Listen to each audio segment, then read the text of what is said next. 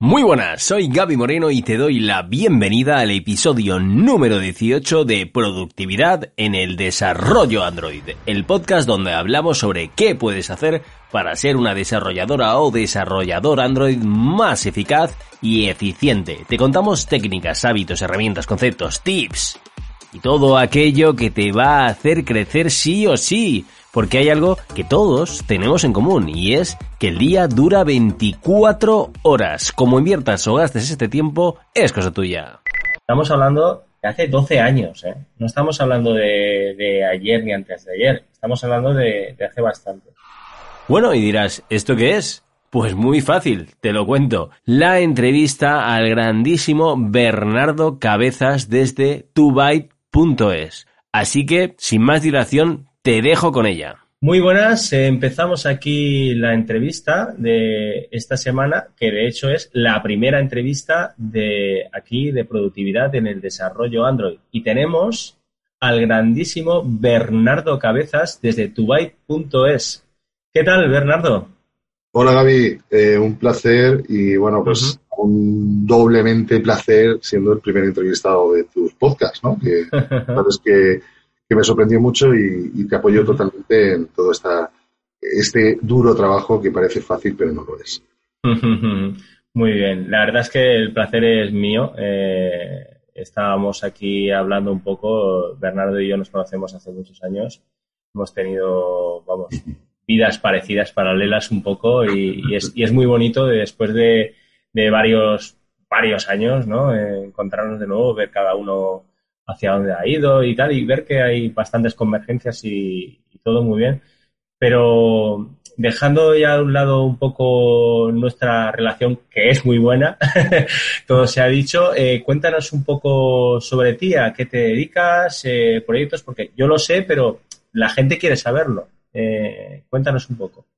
Bueno, pues Gaby, efectivamente, como tú dices, una amistad de hace muchos años, vidas paralelas, caminos muy, muy parecidos y de lo cual me, para mí es una satisfacción y una alegría ¿no? que podamos compartir esto. Que, que bueno, eh, ya sabes que de mi parte todo lo que necesites lo vas a tener eh, tu mano. Y, y, la cuestión, Gaby, es que mm, sobre todo me interesó mucho, si lo puedo comentar, cómo, cómo, cómo contactamos con este tema ¿no? de, de los podcasts. Dio la casualidad de que eh, vi un podcast tuyo, en el cual me llamó mucho la atención. No soy eh, conocedor de, la herramienta eh, de Android, bueno, de la herramienta, de lo que es el sistema operativo y las tripas de Android, pero sí que tenemos algo común que es muy, muy importante, que es el, mundo open source que compartimos. Eso es lo primordial porque hoy puedes estar en Android y mañana puedes estar en cualquier otro operativo o cualquier lenguaje de programación que, que no sea Java, ¿no? Por ejemplo, que es el, si no recuerdo mal, el que, maneja Android. Pero, Tampoco hace tanto, sí, sí, sí. Bueno, la cuestión es que es un mundo, mm, vamos, inacabable de, oportunidades, porque la gente, y hablo principalmente de esto antes de presentarme, eh, porque creo que es lo importante. Al fin y al cabo, yo soy un, eh, un eh, uno más de los cuales trabajan con estas herramientas que tenemos la oportunidad de trabajar dentro del mundo open source, en el cual hace mucho tiempo eh, esto nadie, nadie creía en ello, ¿no? Es decir, es como, estos son cuatro amigos que se juntan, hacen una aplicación, un proyecto de fin de carrera, ¿no? Cuando realmente eh, el open source es todo un negocio que puede llegar, no, o de hecho ya estoy seguro que supera a todo lo que es el mundo privativo. De hecho, uh he comentado antes, Empresas mm. como Microsoft ya han abierto Exacto. ya pues se han dado cuenta de que esto es lo que el futuro. Por lo tanto, eh, quería comentar esto porque me sorprendió el podcast, uno de los podcasts, y por eso me puse en contacto contigo. y a raíz de ahí pues, decidimos eh, pues, pues poder hacer una, entrevista sobre eh, todo este tema de la productividad, pero mm. bueno, sobre todo siempre tiene ahí un, eh, un enlace común que es eh, lo que nos une, que es el open source. Y me gustaría siempre llevar esta línea, ¿no? No, no entrar en el mundo privativo, sino eh, seguir esta línea de open source, ¿no? Que es lo que, por lo menos, a, nosotros nos da. Entonces, nosotros, en este caso, como ya sabes, David, eh, bueno, yo tuve la oportunidad en el 2008 de montar una empresa cuando todo el mundo decía, estás loco, 2008. Recuerda que el 2008 sí, fue la... Sí, me acuerdo perfectamente. Mm. Vamos, eh, bueno, no, no, no, no, es equiparable a la de ahora eh, con lo que está ocurriendo ¿no? con el coronavirus, pero bueno, podría ser algo similar y, hubo mucha, mucha destrucción de, puestos de trabajo y, y, bueno, pues España en ese momento, eh, o a nivel mundial, a raíz de lo que ocurrió en Estados Unidos, ¿no? de esa crisis monetaria, pues afectó mucho a España y nadie se atrevía pues, a montar una empresa, pero bueno, yo ya venía de Valencia de, de hacer mis estudios de ingeniería informática y demás, y estuve trabajando en varias empresas que me dieron la oportunidad de conocer el, eh, la realidad, ¿no? Porque en la universidad todo es teoría, práctica es muy poca, y donde se aprende realmente es en las prácticas, en el trabajo real, ¿vale? Claro.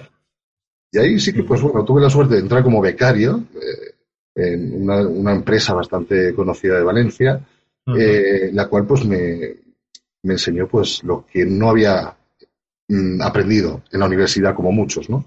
el día a día. Por lo tanto, eh, y el búscate la vida. O sea, mm. a mí no me cuentes historias, búscate la vida y esto lo quiero para mañana, ¿no? Mm. Entonces, pues bueno, eso te hace pues cambiar el chip. Y además, pues yo era una, una de las personas que tú me conoces, que además te gusta eh, más, no en mirar la pantalla, sino me gusta más también tratar con, con las personas, ¿no? Efectivamente. me dio pues, pues un salto en el sentido de que pues en poco tiempo eh, me pasaron de programador a, jefe de proyecto de, una de las aplicaciones de, sanidad de, Valencia, ¿no? De la fe. Y esto me hacía que dejara más al lado el tema de programación para fijarme más en, en eh, lo que es el mundo laboral o el mundo de, bueno, no laboral me refiero, al mundo no, no laboral de, programación o técnico, sino la otra parte que es la parte de consultoría, la parte de eh, proyectos, eh, pues cosas que en la universidad lo había visto, pero muy poco. La universidad había visto más código que todas estas cosas, ¿no? Pero tuve esa suerte, incluso hasta de formación o capacitación eh, a diferentes técnicos. O sea, yo estaba dando capacitación de temas técnicos, pero sobre todo lo más importante era el relacionarme con unas personas que tenían un estatus, bueno, un estatus no, un puesto de trabajo diferente a un técnico, porque un técnico, ya lo sabes, este cabeza cerrada, mira la pantalla y no ve nada más, que es su trabajo realmente. Pero luego existen otros niveles, otros roles, otros papeles, para el jefe de proyecto o, o, bueno, la parte ya más de eh, captación de un proyecto a nivel comercial, en fin, existen unos roles totalmente eh, diferentes, pero que todos son importantes, ¿vale? Para conseguir un objetivo. Y bueno, gracias a todo esto, estos años que estuve trabajando en Valencia, en dos empresas bastante conocidas, no voy a decir el nombre, eh, pues pasó algo en mi vida que me hizo volver a, a casa, ¿no? Y no fue por Navidad, sino que fue porque mm, necesitaba, gastaba o, trabajaba tanto que dije, ¿por qué esto no lo hago para mí? Y entonces eh, me dio, estaba muy bien a nivel económico, a nivel de una situación bastante cómoda, pero trabajaba muchas horas. Tenía casi una vida, una vida, bueno, una vida normal, ¿no? de cualquier trabajador. Por lo tanto, decidí venir a Gandía, que es donde, donde estamos ahora, ahora mismo, Valencia, y eh, montar una empresa en el 2008 cuando todo el mundo decía que estaba loco. Bueno, obviamente estaba loco, pero tuve la gran suerte de que, pues, eh, que me tenía que apoyar, me apoyó, es lo principal. Y eh, pues con esos conocimientos que tenía y, y con todo mi ímpetu de, trabajo y ganas de, comerme el mundo, ¿no? Que es lo principal, ¿no? Si no crees en ti, no vayas a hacer estas cosas, ¿no? Pues me ve el primer tortazo. En el sentido de que pensé que con lo mismo que había aprendido en esas empresas, podría tirar adelante en otro lugar geográfico, ¿no? Ya no te digo pueblo o ciudad, sino en otro sitio. Error. Error. Es decir, eso, eso no vale. Es decir, porque cada lugar, cada sitio tiene su cultura, tiene sus, escenarios, su, eh, su forma de, pensar y no todo funciona en todos los sitios. Por lo tanto, Eh, la cosa es que, pues nada, estuve como dos años eh, haciendo el tonto en el sentido de que trabajar haciendo eh, webs en, en, Java, ¿no? J2E, imagínate, cuando habían ya sistemas como CMS, como WordPress o Joomla. Me acuerdo que tú utilizabas Joomla eh, ahí hace... Uf, es que hace, hace, un montón, antes de que WordPress se pusiera más de moda y todo eso. Sí, y lo, sigo, y lo seguimos utilizando. De hecho, nuestras webs están hechas en, en Joomla, ¿vale? Pero claro, eh, si aplicamos todo lo que habíamos aprendido en, estas dos empresas, eh, a nivel de Java no es lo mismo eh, tener un CMS ya montado, ¿no? Como Joomla, como WordPress, que empezar de cero. Y Java, con un contenedor de, con un Tomcat, ya no utilizas lo que un hosting tradicional te ofrece, ¿no? Con el Apache, MySQL y demás. Es todo mucho más complejo, por lo tanto, mucho más caro y lo que, por ejemplo, podías presentar un presupuesto de 3.000 euros, el primo te lo hacía por 200. Entonces, no tenía sentido. Por lo tanto, mm. ahí fue el primer tortazo y el primer eh, levántate. Aquí mm. tenemos que hacer algo. Y afortunadamente apareció en mi vida alguien, una persona que me estuvo contando algo sobre un sistema, sobre algo que yo desconocía, no le presté mucha atención, pero tuve la oportunidad de poder conocer ese sistema open source eh, dije, Dios mío, pues esto es como agua caída del cielo, pero, pero vamos, que me están, me están dando una oportunidad y, no la voy a desaprovechar. Y a raíz de ahí, eh, esta persona yo la conocía anteriormente en otro trabajo que tenía eh, deportivo, y y, bueno, fue como, no sé, pensar que pues yo soy creyente que Dios me estaba dando una oportunidad de decir, déjate de hacer tonto y hazle caso a esta persona. Muy bien. La cuestión es que a partir de ahí, pues todo cambió muchísimo. Entonces eh, pasamos de, hacer el tonto, ¿no? Como puedo decir así, tal, cual, a ya centrarnos en algo específico. Es decir, no vamos a ofrecer lo que ofrece todo el mundo, vamos a ofrecer algo específico, algo que no todo el mundo y de hecho Muy bien no tenía nadie, Gaby, nadie. De hecho, hicimos, lo primero que hicimos es un portal oficial español, eh, hicimos un foro de, soporte, porque eso no existía. Toda esta aplicación venía de Francia y bueno, nadie lo conocía y nosotros lo hicimos, eh, vamos, le dimos el bombo necesario para poder darse a conocer. Y esto hablo del 2008, pues imagínate los años que han pasado y ahora pues ha sido toda una revolución y algo que realmente pues nos ha permitido crecer. No somos una, empresa muy pequeñita, pero nos ha permitido crecer en todos los sentidos, sobre todo a nivel de marca personal, ¿vale? Mm. En este caso, no de marca personal, lo digo por mí, sino a nivel de marca empresarial. Es decir, la empresa Dubai.es es un referente en el mm. mundo en el que nos movemos a raíz de esta aplicación. ¿vale? Mm. Entonces, eh, no sé si esto ha sido un pequeño resumen de lo que ha ocurrido. Podría entrar mucho más en detalle, pero bueno, simplemente un resumen de lo que empezamos, eh, metimos la pata, nos levantamos, hicimos, eh, cambiamos de rumbo, acertamos y seguimos. Si hubiéramos caído otra vez, pues nos hubiéramos tenido que levantar o, ya dejarnos, vamos, dejarnos caer y no levantarnos y y, fracasar, ¿no? Porque el fracaso es mucho más fácil que el éxito. El éxito cuesta más. Sí, no, pero también el fracaso también ayuda al éxito. Eh, la verdad es que, eh, bueno, a mí, pues todo esto, pues evidentemente no es que me suene, sino que yo esta, esta historia, pues ya la conozco de, primera mano, eh, ya que Bernardo y yo somos muy amigos de hace muchos años.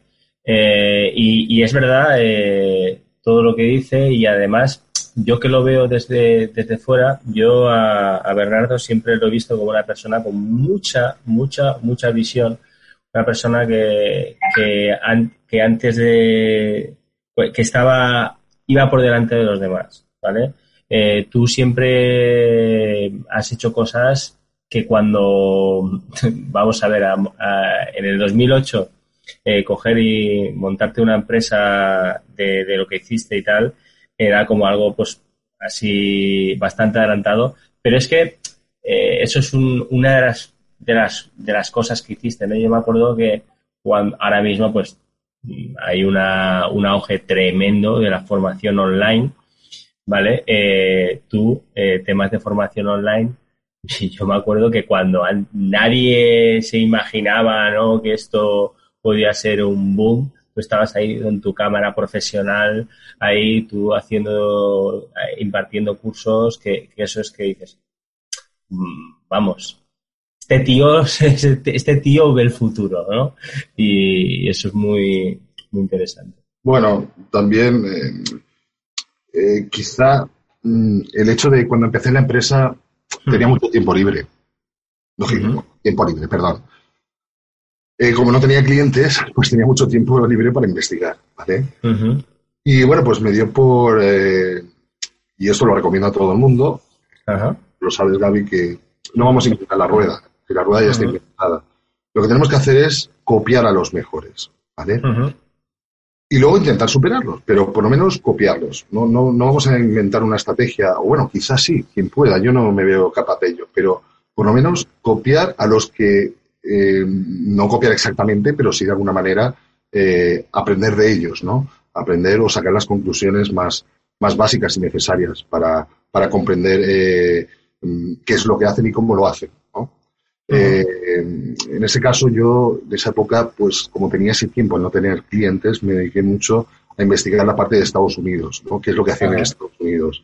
Eh, también a nivel de Latinoamérica, ¿no? Eh, estaban bastante avanzados, sobre todo, eh, era una época, el 2008, que no solamente afectaba a, España, sino afectaba a nivel global, ¿vale? Claro, claro. Y, pues, ¿qué ocurre? Si te das cuenta que cuando hay crisis, hay cosas malas, las redes sociales sale mucho el término de coaching, de porque ¿cuándo apareció todo eso? Pues cuando había una crisis. Antes no se oía nada lo que es un coaching. ¿Qué es un coaching? Pues un coaching no es ni más ni, menos, ni, más, ni menos perdón, que, que un, una persona que te puede ayudar a que tú misma, tú mismo, perdón, un psicólogo, ¿no? Que te ayude a salir eh, del problema o a ofrecerte nuevas soluciones, pero no te va a dar las soluciones, sino va a hacer que tú las crees, que tú las pienses. Exacto. Entonces, esto en el 2008 eh, se estiló mucho en Estados Unidos y pues invertí, porque una empresa hay que invertir. ¿vale?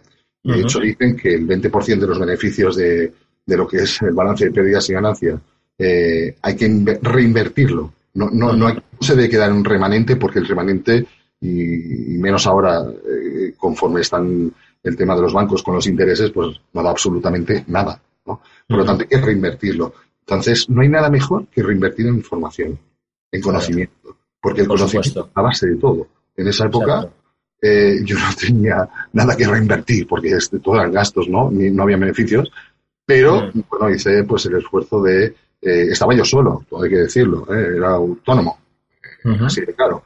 Entonces hice el esfuerzo de, de poder contactar con grandes gurús, entre comillas, porque, a ver, te puede decir lo bueno, pero también te puede decir cosas malas, ¿no? todo es bueno. Eh, eh, claro, imagínate, pues una persona tan conocida en la cual tienes el, placer o, la oportunidad, mejor dicho, de poder hablar directamente con él a través mm. de, bueno, eh, Zoom, bueno, en Zoom no existía en esa época, pero el GoToMeeting, bueno, tener reuniones online con ese gurú, pues eso era ya, vamos, estaba hablando. Eh, pero claro, ese hombre, esa persona, eh, tú no eres el centro del universo y va a estar para ti siempre. Entonces, a lo mejor cuando estabas a mano de, poder solicitar un soporte o, que te respondieran las dudas, pues ya no te respondía esa persona, te respondía otra que no tiene nada que ver. ¿vale? Pero bueno, la base es la base. Y aprendí muchísimo, aprendí la estrategia que no existía eh, a través de cómo conseguir prospectos, eh, landing page, todo eso no existía, nadie sabía lo que era el landing page, todo eso es nuevo, el inbound marketing, todo esto. hombre. ahora, esto no es de ahora, es de hace muchos años. Entonces, bueno, en Estados Unidos eh, todo esto estaba mucho más, mucho más avanzado y pues en práctica, pues todo lo que estaba en mi mano con lo mínimo de recursos posibles para poder darnos a conocer. Ya no te hablo de, de lo que es eh, AdWords ni herramientas que, bueno, ya existían en su momento, pero que eso, el resultado no es un resultado, es tirar de, pasta, sinceramente. Mm. Es, eh, pues apostar por una palabra y el que más pague pues estará en la primera posición. ¿no? es, no se trata de eso, se trata de no eh, vender, sino de darte a conocer la, la, marca, crearte una marca. Eh, y todo eso lleva mucho tiempo en el cual tú te estás vendiendo, dando información que no tienes que dar, bueno, o normalmente no se da, pero en esa estrategia sí que la das para hacerte conocer como un experto de una herramienta o de un sector o de un, algo en concreto, ¿vale? Entonces, normalmente uno piensa que, caramba, con todo lo que me ha costado a mí aprender esta materia, ahora tengo yo que regalar todo ese conocimiento para, para que otros se aprovechen y yo no sacar absolutamente nada, pues error. error. Ese es el grave error. Eh, en España somos mucho de eh, que nos den y no ofrecer nada, sobre todo cuando hablamos de open source a nivel de comunidad, ¿no? Todos exigen, pero nadie ofrece, nadie, nadie da nada, ¿no?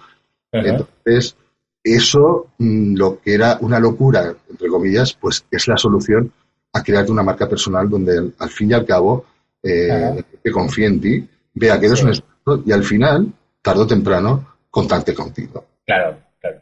Muy bien. Muy bien.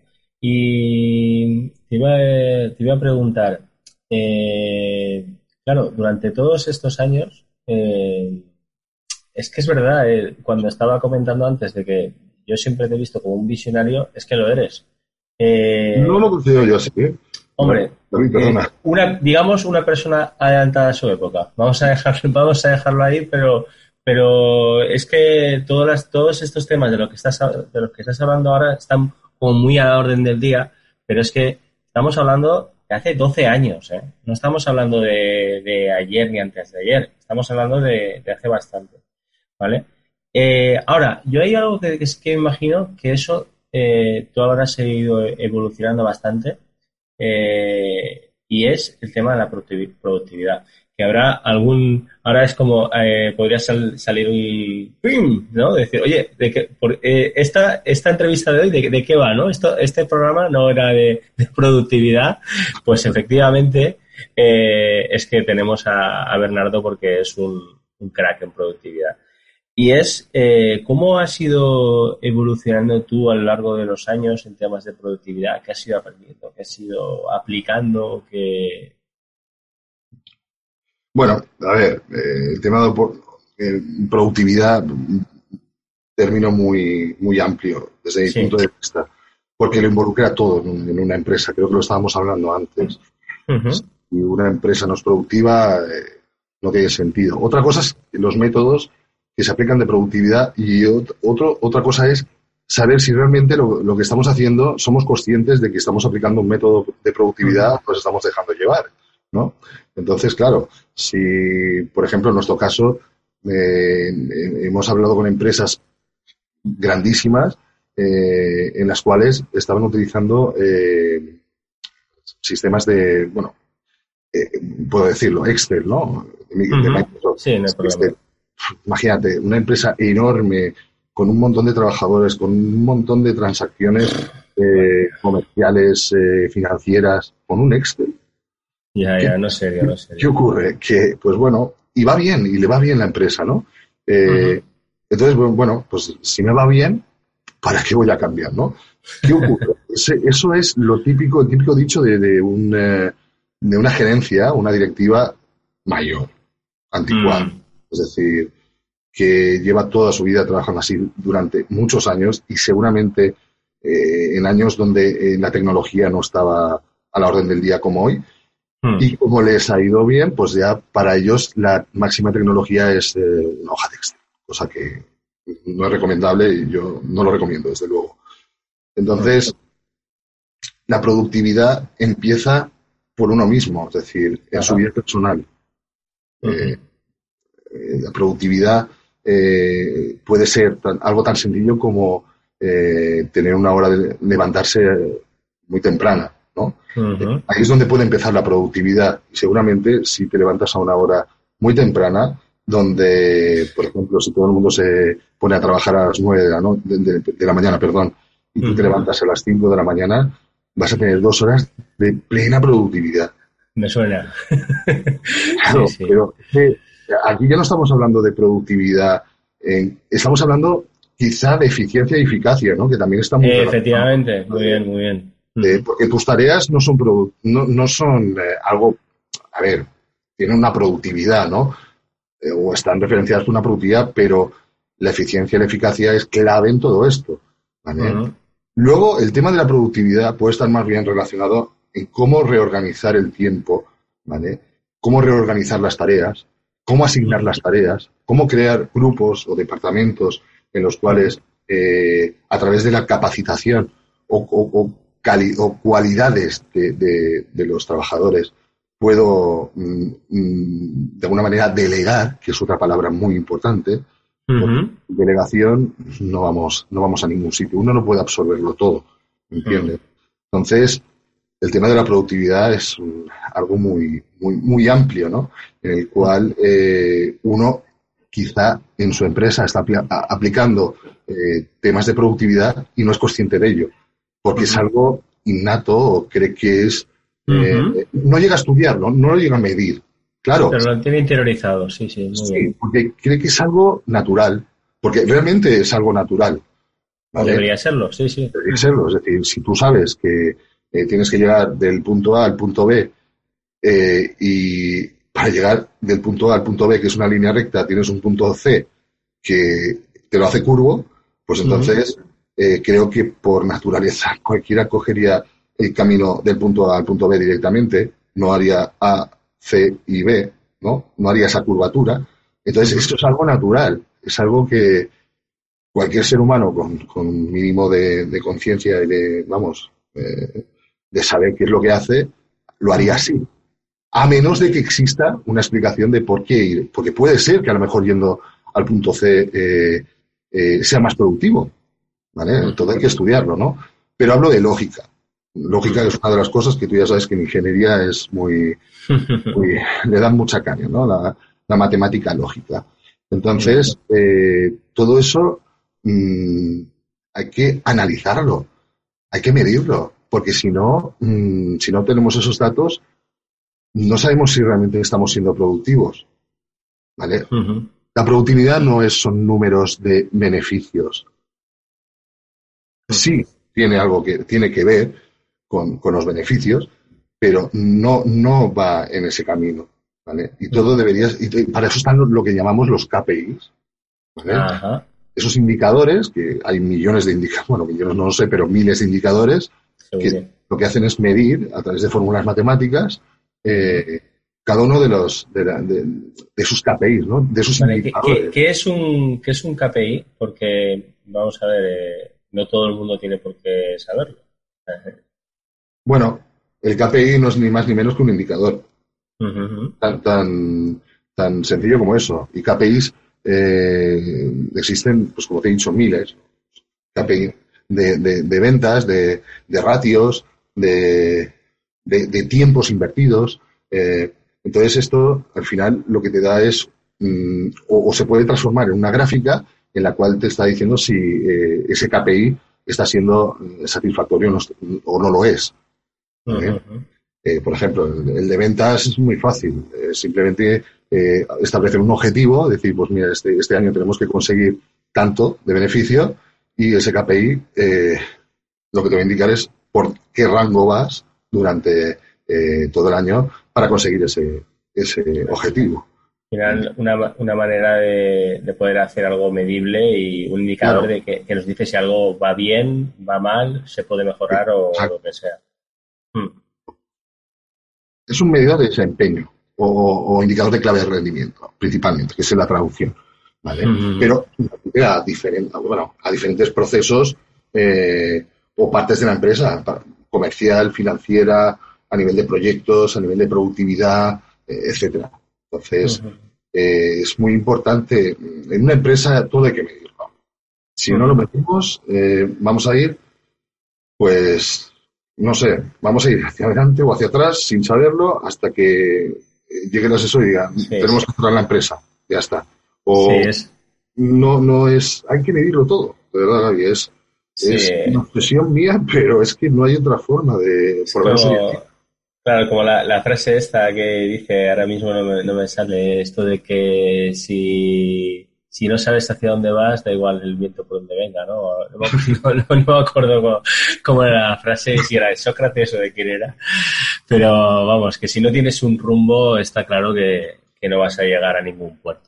Pero más que nada, Gaby, porque estamos hablando del tiempo presente, ¿no? Hmm. Eh, día a día. Pero es que hay que mirar al futuro. Y para mirar al futuro tienes que tener información del presente. Y el pasado. Para ver hacia dónde. Bueno, eh, comprende el pasado en el sentido de que eh, de hoy poder sacar datos de, una fecha, entre fechas, ¿no? Eso también incluye el pasado. Pero quiero decir, tienes que saber cuál es el rumbo, cómo ha ido la empresa, es decir, eh, ¿por qué esta empresa no, no, ha facturado más? Si hemos invertido más recursos, a ver, ¿dónde está el error? Pues entonces habrá que investigar dónde está el error. Pues porque hemos invertido más en, eh, en recursos, eh, por ejemplo, humanos que no han dado eh, la talla y no han producido, ¿ves? No, ha habido una productividad esperada sobre lo que la media de productividad por, empleado, que es un KPI. Entonces, no podemos establecer planes de futuro. Claro. Igual que a nivel de estabilidad existe todo el tema de provisión, de edad, bueno, previsiones de, eh, de, poder decir, pues bueno, el crecimiento eh, de la empresa eh, va a ser, y, puedes establecer una, una, gráfica de dos años vista, ¿vale? Medio, no más largo plazo no, pero medio, corto medio plazo sí, ¿vale? Al fin y al cabo, eso no deja de ser una media del comportamiento de la empresa durante los, los años anteriores. ¿Vale? Pues esto exactamente igual. Hay que medirlo todo. Tenemos que saber cuál puede ser debido al comportamiento de la empresa durante eh, X años, ¿vale? ¿Cuál va a ser los próximos dos años? Vamos a poner un ejemplo. Esto es interesante sobre todo para gerencia, eh, pero también imagínate que yo quiero vender la empresa. Como yo no haga estos, estos ejercicios y obtenga estos KPIs, difícilmente voy a poder vender una empresa. ¿vale? A nivel contable, estos KPIs sí que existen, pero ya no vale solamente a nivel contable financiero, ¿vale? También eh, hay que contar eh, otros, otros, otras áreas importantes que pueden desviar esa área contable, ¿vale? Como puede ser la previsión de, o provisión, perdón, la provisión de, de, de stock por parte de proveedores que yo podía conseguir a un precio más económico de los productos. Entonces, mm, es decir, es un mundo, ¿no? Yo no soy consultor de todo esto, pero lo vivo, o, por lo menos lo, he vivido y lo he estudiado y, lo aplico en la empresa, eh, no a nivel de productos, sino a nivel de servicios, pero se puede, es necesario, hay que medir. Si no medimos las cosas, vamos desencaminados. Claro, muy bien. La verdad es que es un todo un privilegio y da gusto, da gusto escucharte porque se nota que sabes de lo que hablas. Eh, nombre, eh, bueno, y estar diciendo, pues eso, de presente, pasado, ahora hacia, mirando hacia el futuro y, más en la, época de, bueno, a lo mejor la, si a lo mejor la gente está escuchando eh, este podcast en otro momento, ahora mismo estamos en octubre de 2020, ¿vale? estamos en, prácticamente se puede decir en plena pandemia. Bueno, realmente ni lo sabemos, ¿no? ni lo sabemos de cómo estamos a nivel global. Sí que es verdad que estamos viendo que hay cosas que puede que vengan para, para quedarse, otras cosas que hay cosas para bien y cosas para mal. Realmente aquí, pues, eh, para bien, para bien desde luego no, no es que haya venido muchas cosas, ¿no? Pero, pero bueno, lo que sí que lo, que sí que veo yo es que hay pues retos o, oportunidades que, hay que resolver y, de eso te quería preguntar un poco de, todo esto, todo este, toda esta salsa, este caldo de cultivo que hay, ¿cómo ves que se puede enfocar para proyectos futuros? Eh, ¿qué, es lo que, nos lo que nos va a deparar el futuro de, todo esto? Yo no soy experto en, en futurólogo. lo veo como veo que estamos atravesando algo inesperado y, bueno, pues ya no se trata de una crisis económica, sino una, una, crisis también eh, eh, de salud, ¿no? por lo tanto, aquí hay mm. cosas más, más importantes, ¿no? Que, que, solamente lo que, lo que nos puede conllevar una, una crisis económica. Eh, pero, como toda crisis, Gaby, y tú lo sabes, siempre hay oportunidades. Es decir, hay oportunidades que, que, por ejemplo, eh, nosotros tenemos clientes que, que en, eh, por ejemplo, en el tema de mm, tiendas online, ¿vale? Sí. no veas si se han subido las botas. Eh, por ejemplo, tiendas de deporte, la venta de bicicletas estáticas, de... Claro, nadie sabía eso. Nadie hizo un reaprovisionamiento Mm, claro, claro, muy interesante. Pero claro, el que sí que de alguna manera cuando... ni de papel higiénico, ni de papel... Y si está el papel higiénico, madre mía, la crisis del papel higiénico. claro, claro, pero tú me hablas a nivel de un supermercado, que bueno, ya sabes que han sido los grandes eh, beneficiados de toda esta crisis. Incluso no, no, no estoy de acuerdo con la política que han llevado a cabo, porque ya que han sido los grandes beneficiados, también deberían haber sido, eh, de alguna manera, eh, pues, no sé, tener un poquito de compasión con, con todos sus eh, clientes y, haber hecho, no sé, una especie de rebaja COVID o lo que sea para poder facilitar las cosas, ¿no? ya que han sido los grandes beneficiarios. ¿no? Eh, pero bueno, es un negocio, no deja de ser un negocio y bueno, pues bien, es lo que hay. Pero eh, te hablo de a nivel de, de, tiendas más pequeñas, es decir, de clientes que tienen su tienda online eh, por ejemplo, de deportes, ya te digo, que eh, encontrar ciertos productos, bueno, sobre todo productos de fitness, de gimnasia para casa, ¿vale? Ha sido, vamos, no te puedes imaginar lo que han vendido, ¿vale? ¿Quién estuvo más, más astuto en el sentido de que preveyó que cuando ocurrió esto en un principio, eh, sabía más o menos. Y ahí es donde entra el tema este que tú me decías que yo soy visionario. Eh, mm. Yo no soy visionario, yo soy oportunista, ¿vale? Pero oportunista en el buen sentido, es decir, creo que es una oportunidad, pues me arriesgo, pero no soy visionario, yo no sé lo que va a pasar. Y creo que nadie sabe lo que va a pasar. Yo creo que hay más eh, oportunistas que no visionarios. ¿vale? Visionario yo creo que es ya para gente muy intelectual, no como yo. Pero hubo gente muy oportunista que vio lo que iba a pasar, que ya anunciaban en los periódicos del tema del confinamiento, el posible confinamiento, bueno, y se reabasteció de mm. eh, un stock que eh, de forma normal no, no, lo hubiera hecho porque no eh, el día a día no, no, era para hacer ese, ese de, de, stock en condiciones normales. Que hasta llegado al punto de que hasta no habían ya pedidos a fábrica. fábrica ya no podía hacer más pedidos de los que había estado entonces, esta gente oportunista, eh, en el buen sentido de la palabra, es que oportunista parece, no sé, tiene no sé. Sí, bueno, eh, aquí en, español de España tiene una connotación un poco tal, pero, pero no, pero se, entiende perfectamente lo que quieres decir. Pues ha hecho, vamos, ha hecho la fiesta padre. O sea, ha, conseguido una, rentabilidad, porque encima los precios subían no vamos a entrar en el tema de la oferta de demanda, pero, pero, caramba, pues toda esa gente que ha sido, eh, ha, tenido esa oportunidad o ha sido oportunista, pues ha ganado muchísimo dinero, ¿vale? Gracias a su, a su visión, en este caso, de oportunidad, ¿no? Entonces, eh, al igual que esto, pues, pues, sobre todo las empresas mm, tecnológicas, también han, tenido, pues, un, un desempeño fundamental en toda esta crisis, pues por ejemplo lanzando aplicaciones como robots eh, para eh, bares, ¿no? En el cual pues eh, meten un robot, hace el pedido, llega a la comanda a la cocina, sobre tecnológico. cartas, las cartas de los bares, ¿vale? Con un QR o con ya estaban digitalizadas a nivel de un catálogo web.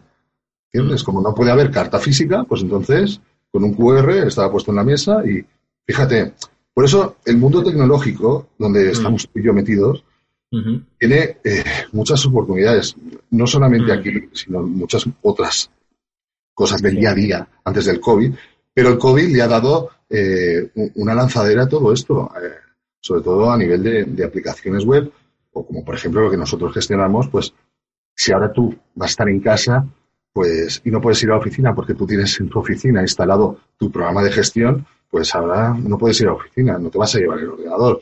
Pues aplicaciones como la nuestra, que está en la nube, está en un servidor, pues eh, te facilita todo el trabajo. Entonces, ha habido mucha gente, ¿vale? Que sí que de alguna manera, pues, que antes no se interesaba por esto, pues se ha interesado porque como tampoco ve que existe un inicio y fin, inicio sí, ya lo ha visto, pero no, no existe un fin determinado. Efectivamente pues entonces dice, tengo que seguir trabajando, tengo que seguir gestionando la empresa, tengo que seguir pagando los impuestos, o sea, tengo que obtener datos de, toda la gestión de mi empresa, ¿no? Entonces, pues es una oportunidad. También es cierto que hemos tenido clientes que estaban en marcha durante el COVID y eh, durante el proceso este, sobre todo la, la, primera etapa, pues han tenido que parar para decir, no continuamos, ¿vale? Pero ha sido un caso mínimo, no han sido muy pocos, sobre todo clientes que, pues, por ejemplo, tema de viajes, es que han sido muy golpeados. Claro, claro. De viajes. Entonces hay sectores muy, muy, muy duros, han sido muy golpeados muy duramente, que difícilmente levantarán la cabeza. Pero en la gran mayoría, Gaby, eh, todos son oportunidades. Es decir, y el que Trabaja de una forma, pues cuando llegan estos casos que nadie espera, pues eh, durante todo este tiempo de confinamiento ha habido un montón de creación de nuevas empresas o de reconversión de la forma de trabajar. Es decir, de sus procesos habituales, ¿no? Pues ahora, sobre todo, por ejemplo, una tontería, el hecho de llevar a casa, llevar a casa las cosas. Yo no te digo, eh, un restaurante, sino cualquier otra empresa que tenga venta de productos, te las llevo a casa. Eso que antes no contaban con eso, que lo podían haber hecho antes. Es que no hay nadie que no les haya prohibido, o sea, no hay nadie que les haya prohibido hacer eso, pero han dicho, pues ahora no nos queda otro remedio que... Efectivamente. Como la gente no sale, o hay más... o eh, sale menos. O sale menos, pues que si la máscara y no sé qué, pues nosotros lo llevamos a casa, siempre cumpliendo con la normativa establecida. Pero hay que reinventarse. Pero esto de reinventarse no es por el COVID, es que hay que reinventarse continuamente. Claro, si no fuera por el COVID sería por otra cosa, efectivamente. Es que, siempre estar ahí, reinventando, siempre estar dándole vueltas a la cabeza. Porque si no, la competencia te va a comer. Claro, yo con el tema este del COVID, eh, en, muchas en muchas ocasiones lo veo que ha sido más un catalizador de acelerar cosas que ya iban a pasar que, otra cosa. A nivel, eh, eh, se, a nivel de sanidad, sanitario, perdón, eh, está claro, no tiene nada que ver, no estoy hablando de eso, estoy hablando a nivel económico, que, por supuesto es que habían cosas que, ya iban a pasar y simplemente esto ha sido como un acelerador de, todo eso, todo el, tema de trabajo en remoto, muchas empresas, pues realmente no, no, pueden, ¿no? Pero muchas otras eh, es como algo, dice, es un, pasito más que antes o después, de hecho ya se estaba dando poco a poco, ¿no? Bueno, eh... perdona que te interrumpa. Eh, eh, tú lo has llamado catalizador. Yo, quizás estamos hablando de lo mismo, pero todas las crisis lo que ponen es o lo que suele ocurrir cuando hay una crisis es que suele haber un filtrado. Y esta es la ley de, la supervivencia. Y, y este filtrado lo que pone a prueba, es lo que no me salía anteriormente, pone a prueba a cada uno para ver si está preparado para seguir adelante o no. Entonces, eh, ese filtrado, pues lo que ha hecho es que muchas empresas, desgraciadamente, pues hayan, hayan caído, mm. otras levantarán la cabeza, otras se reinventarán. Es cierto que hay ciertos sectores que difícilmente ah pueden levantar la cabeza, pero mm, es así, es decir, es un filtro natural. Sí. Tanto a nivel económico, cuando ya no es algo natural, por lo que hablamos, por lo que es la naturaleza en sí, como sí que lo puede ser el COVID, ¿no? que sí que ya eso sí que lo podemos eh, indistintamente de cómo se haya producido todo, pero es, eh, una, una, pandemia es algo como la peste, como ha ocurrido en épocas anteriores, que al final quien sobrevive es el más fuerte, ¿no? Pues a nivel de empresa es también lo mismo. Y esto lo que nos, nos debe ayudar a entender es que no sabemos qué va a pasar mañana, como te decía antes de la, de la grabación, ¿no? Yo no sé qué va a pasar mañana, pero de alguna manera tengo que estar preparado. No me puedo dormir en los laureles porque este mes me ha ido bien y me duermo. No, tengo que estar preparado y reinventar, intentar, pensar para que todo el día de mañana pueda seguir funcionando o mejorando, es quizá lo más correcto. Entonces, esto es un estado de alerta continuo. Nunca sabes lo que va a pasar mañana. Por lo tanto, eh, creo que lo mejor sería sacar una conclusión que nos ayude a todos de, pues estar siempre en ese estado de alerta. Estemos o no en una pandemia, en una crisis económica, sanitaria, lo que sea. Siempre tenemos que estar alerta. Nunca podemos perder ese, ese síntoma de, de, relajamiento, ¿no? De estado de confort. No, no. Siempre en alerta. Sin que sea un problema de salud, claro, lógicamente. Está claro. Muy bien.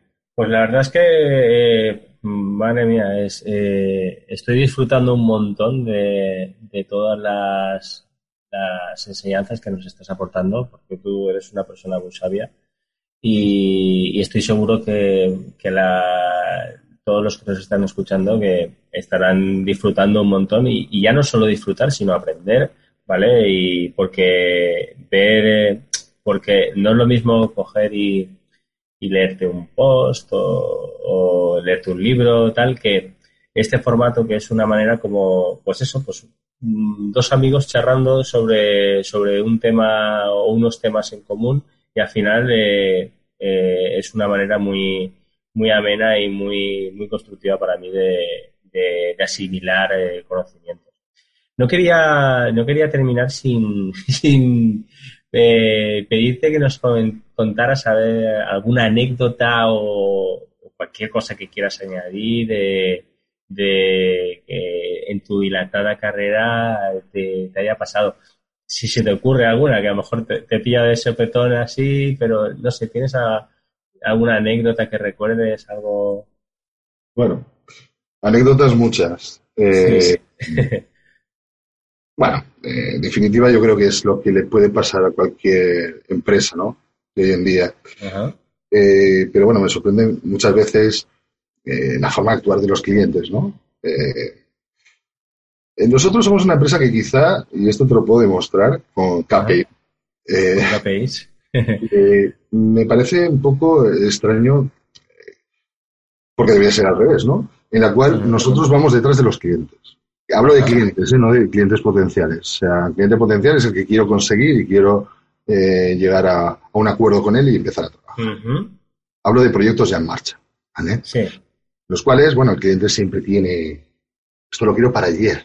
eso es el típico dicho, ¿no? Esto lo quiero ya, ¿vale? Pero hay muchas fases de, un proyecto, sobre todo con el nuestro, bueno, con los nuestros, donde hay un desarrollo y luego hay una parte de prueba, de testeo, ¿no? por parte del cliente, que es quien tiene que verificar eh, que todo es correcto, ¿vale? Para, eh, sabes que nosotros lo hacemos todo en un entorno de, preproducción o de test, y si todo es correcto, pues entonces lo pasamos a un entorno real o de producción, ¿no? Entonces, eh, bueno, prisa, prisa, bien, aceleramos todo lo que podemos. y luego cuando llega la parte de testeo de, de pasan meses, meses, meses. Entonces todo lo que era súper importante en un principio eh, deja de serlo cuando está en manos del, cliente. Esto es una anécdota que creo que es la más la más habitual. Y, sí, y lo malo es que no es, no, es una anécdota, ¿no? que realmente es una anécdota que pase, que no, que, que no es, que haya pasado una vez. Es una cosa que pasa. Sí, sí, Claro, pero al margen de eso, porque es lo que tú dices, no es una anécdota, es una realidad. Pero la anécdota es que, pasa muy a menudo, ¿no? Es la anécdota. La anécdota sería que lo hiciera cuando toque. la anécdota que no pasara, ¿no? Es decir, que si un proyecto tiene un, eh, un, inicio y un fin, pues que se cumpliera el proyecto, ¿no? Entonces, nosotros intentamos siempre cumplir ese, esos, eh, esas fechas de, de plazos, ¿no? De, de, un proyecto pero cuando está en manos del cliente, ya la prisa ya pasa a un segundo plano, pero bueno, eso es lo normal. Pero una de las cosas que más me...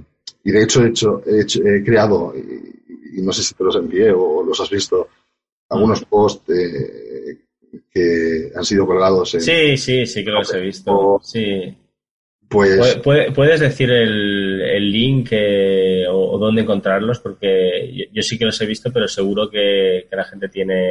Bueno, eh, ya no te digo el link, pero te digo el título y con eso ya conseguirás. Vale, vale. Sobre todo están publicados en, sitios de bueno, reconocidos como, por ejemplo, Open Expo Europe, eh, eh, donde, bueno, pues no solamente yo sé que escribo ahí, sino muchos muchas empresas también reconocidas y escriben pues sus, sus posts. Hay uno que es muy, muy interesante, que mm. es bueno, bonito y si puede ser gratis.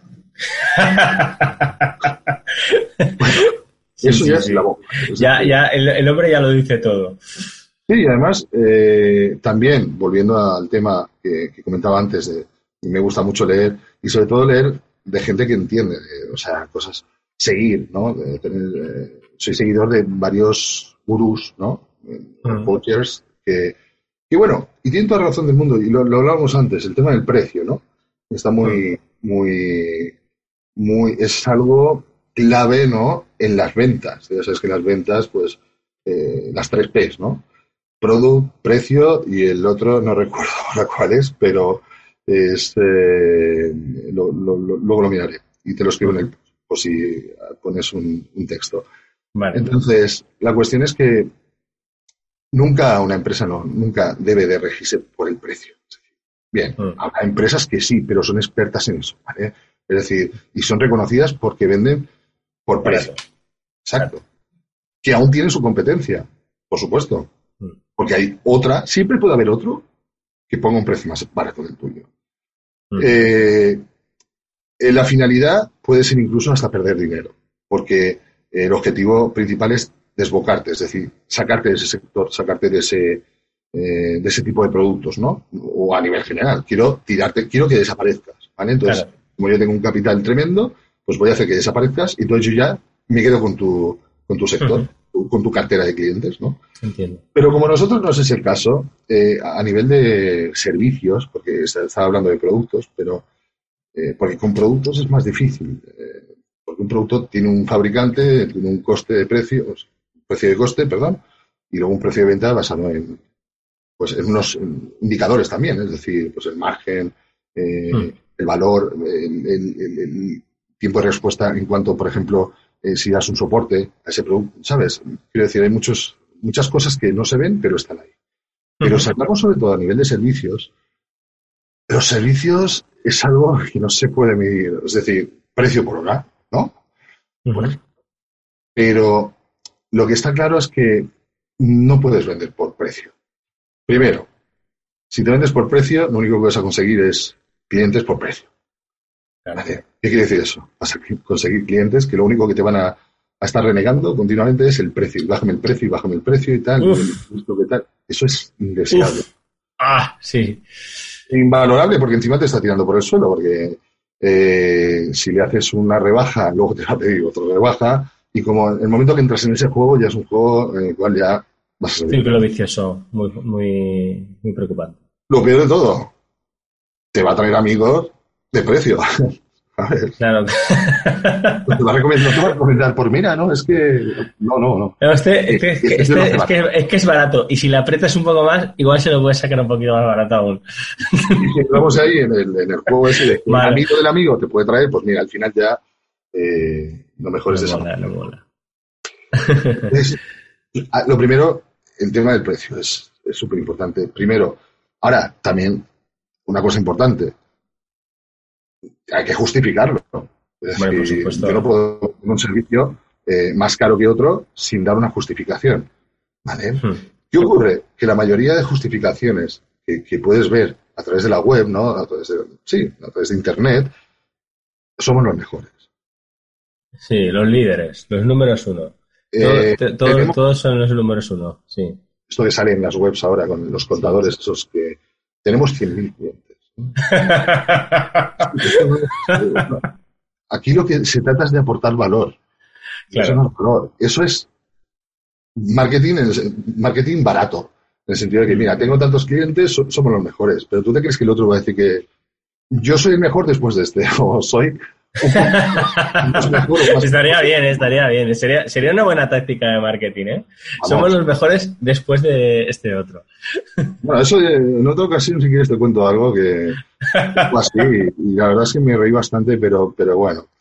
Eh, ha, sucede, ha sucedido, para que veas que están descomunales. Pero eh, eh, la cuestión es que no, cuando le dices a la gente, tienes que. Mm, aportar un valor, o sea, hacerte mm. la, diferenciarte, ¿no?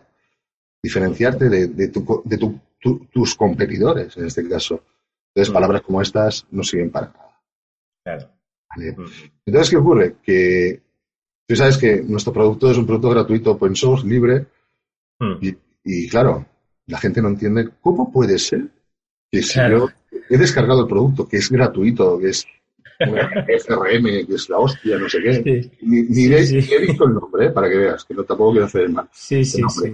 Ni marca. Pero, ¿cómo puede ser que por un report, por un informe, ¿no? Eh, me cobres 300, 400 euros? No entienden. Mm. No entienden. Sí, sí, sí. sé lo que quieres decir. Si, por, eh, si, se supone que es gratis, ¿no? Si se supone que es gratis, ¿no? No, bueno, no, gratis el, el programa, sabes. ¿Vale? Es tipo WordPress, tipo eh, PrestaShop, bueno, eh, Joomla, son gratuitos, pero y el servicio y el tiempo claro, decir, de, eso, ese es el valor ese es el valor claro, claro, ese es el valor pero hay que demostrarlo mm. ese valor y, la, y, de qué forma lo haces tú de, de una forma diferente a, a, los demás ¿Y qué garantías aportas sobre todo eso? Hmm. Entonces, eh, una de las anécdotas, anécdotas que quiero contar, pues es el hecho de, tener que pelearse eh, continuamente con, no con clientes, porque nuestros clientes lo tienen claro, pero con clientes potenciales donde... Con leads. Eh, no, no, no, no entienden cómo, cómo puedes cobrar una cantidad sobre algo que es gratuito. Por lo tanto, ya no te están valorando. Ya, ya no interesa, no interesa. No, interesa. Y más por lo que te he dicho antes, por todo lo que te mm. puede traer. Entonces, más vale tener poco eh, a nivel de, precios y demás, pero justificados. Es decir, no hay que abusar para nada. Pero sin justificar lo que vas a hacer. Vale más la pena tener cuatro buenos clientes que no 50 clientes del, del otro tipo. Por supuesto. Además te van a quitar mucho tiempo. Te van a, son, te van a, te, te, van a quitar mucho tiempo que te van a hacer un desgaste físico y mental, por lo que comentabas, de que estén ahí. Y más recursos, porque necesitan mm. gente para poder trabajar para ellos. Entonces, eh, no, no vale la pena. Es decir, yo lo que pienso, Gaby, mm. y, creo que hay que mantenerse cada uno en lo que en lo que ofrece, creerse primero que lo que tiene es lo mejor eso no es un valor, eso es algo que yo me tengo que creer, porque si no, no lo puedo vender. efectivamente. Eh, luego, ya venderlo conforme a los, demostrando los valores y los diferenciales que hay sobre la competencia, sobre el resto de productos o servicios. Entonces, a raíz de ahí, eh, nosotros, por ejemplo, te pongo un ejemplo rápido, eh, teníamos un módulo el cual conectaba la tienda online con nuestro sistema de gestión, que lo vendíamos por 100 euros. ¿Vale? Hmm.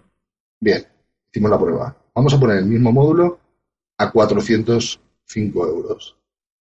Pues hmm. a 100 euros no se vendía y a 405. Como los churros. ¿Vale? Eh, quiero decir, también la gente no es tonta. La gente, o sea, las empresas que tienen dos dedos de frente. Es decir, algo tan barato, mm, algo falla ahí. Yo lo pensaría, ¿vale? Y hmm. es el mismo. Pero lo que hemos hecho es, pues bien, con esos 100 euros tienes el módulo, con esos 405 euros tienes el módulo y una serie de eh, servicios adicionales para compensarlo. Pero ese módulo podía valer perfectamente 1.000 euros si queremos, ¿vale? Porque nos lleva mucho tiempo, mucha inversión y mucho desgaste. Y actualización continua. O sea, lo que te quiero decir es que hay que hacerse valer, hay que hacerse mm. respetar, como en la vida personal, ¿vale? que no te pise nadie y decir, aquí estoy yo, pero por esto, por esto y por esto. muy bien, muy bien, me parece muy bien. Bueno, pues eh, nada, Bernardo, he disfrutado un montón de, esta charla que hemos tenido. Eh, y nada, ya simplemente para, para finalizar, eh, por supuestísimo, sabemos que lo hemos comentado alguna vez, pero lo vuelvo a, decir, por supuestísimo, que te podemos encontrar en tubyte.es, escribe 2 bite con y.es, es la, empresa de, Bernardo. Y, bueno, y supongo que también habrá más sitios por los que te podamos encontrar. Eh, si quieres eh, comentarlos tú. Bueno, principalmente es la empresa donde yo soy el director, eh, responsable. Y, bueno, pues directamente desde esa URL o web podéis, podéis ver el resto de enlaces donde podéis percibir, nada más entréis cuál es nuestro objetivo principal, que eso es también muy importante, creo, de cara a quien tenga un negocio y tenga una web, debe de identificarse nada más entrar, que la gente nada más vea la página inicial, ya sepa de qué se trata, ¿vale? Si no nos conocen. Y, bueno, veréis que nosotros nos dedicamos principalmente pues al tema tecnológico, al desarrollo de aplicaciones para un sistema de gestión open source llamado Bolivar, eh, trabajamos con tiendas virtuales y con contenedores, eh, perdón, con gestos de contenidos como, como Todo esto relacionado entre sí. Y nada más. Ya el gusto ha sido mío, Gaby. Eh, que me tienes a tu disposición cuando quieras, porque será que no me gusta hablar, ¿no? Lo mismo digo, ¿no? Y, a, mí escucharte. Y estoy seguro que, que al resto, el resto de gente lo ha disfrutado. Si lo ha disfrutado una décima parte de lo que he disfrutado yo, lo habrá disfrutado mucho. Así que. por, por esta oportunidad, Gaby. Sabes que teníamos ganas de echarte un, una manita en lo que sea posible, porque creo que te lo mereces y porque creo que puedes conseguir algo muy grande si continúas así. Muy bien. El, agradecido soy yo, por supuestísimo. Pues nada, pues eh, te emplazamos hasta la próxima vez que, que, hagamos otra, porque seguramente haremos otra más adelante y veremos a ver dónde donde está, que sí que es verdad que no tenemos una bola de cristal, pero las cosas que has comentado seguramente de aquí un tiempo podemos coger y hacer la, la, ¿cómo se llama esta? La, la, la hemeroteca, ¿no? La, hemeroteca y ver, ah, pues mira, esto se ha cumplido, esto, esto no tanto, mira cuánta razón tenía. Y eso, nada, eh, Bernardo, muchísimas gracias y nos escuchamos en otra ocasión. Por supuesto, David. Un placer, un saludo a todos y un abrazo muy grande, Gaby. Nos vemos en breve. Venga, un abrazo grande. Chao. ¿Quieres crecer como desarrolladora o desarrollador Android? Suscríbete en iBox a Productividad en el Desarrollo Android. Y espero que hayas disfrutado lo mismo que yo de esta entrevista porque la verdad es que yo me lo he pasado en grande y nada, comentarte que muchísimas gracias por estar al otro lado del transductor acústico. Te agradezco enormemente que le des al like, escribas comentarios y estés suscrito al programa. Ello mm, hace que, bueno, ayuda al algoritmo, digamos, a llegar a más gente y eso, por tanto, eso es maravilloso, eso es buenísimo. Y bueno, en la semana pasada te comentaba que, que vamos, que me escribieras un, un email, perdón, a hola arroba soy decirte, pues nada, que, que muchísimas gracias a los que lo habéis hecho, me da mucha información acerca de los sitios en los que estáis. Y, y bueno, que te animo a que si no lo has hecho aún, que lo hagas es muy fácil, escoger tu cliente de correo, el que utilices, y mandar un email a hola simplemente diciéndome dónde, desde dónde lo escuchas, eh, a qué te dedicas si quieres también. Eh, no tienes por qué ser desarrolladora o desarrollador Android, porque aquí hablamos sobre muchos temas, sobre ingeniería software, sobre todo de productividad. Y no tiene por qué ser específicamente tu rol el de un developer puro y duro. Pero bueno, lo que quiero es que me lo cuentes tú, de viva voz o de vivo email, ¿ok? Y bueno, poco más que contarte en el día de hoy. Este programa ha sido, ese episodio, perdón, ha sido algo diferente porque ha sido una entrevista. Espero que te haya gustado. Si es así, dímelo. Y si no lo es, dímelo también.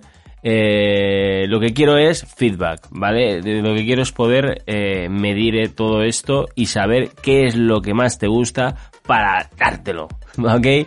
Así que, sin más dilación, nos escuchamos en el próximo episodio de Productividad en el Desarrollo Android. Un abrazote.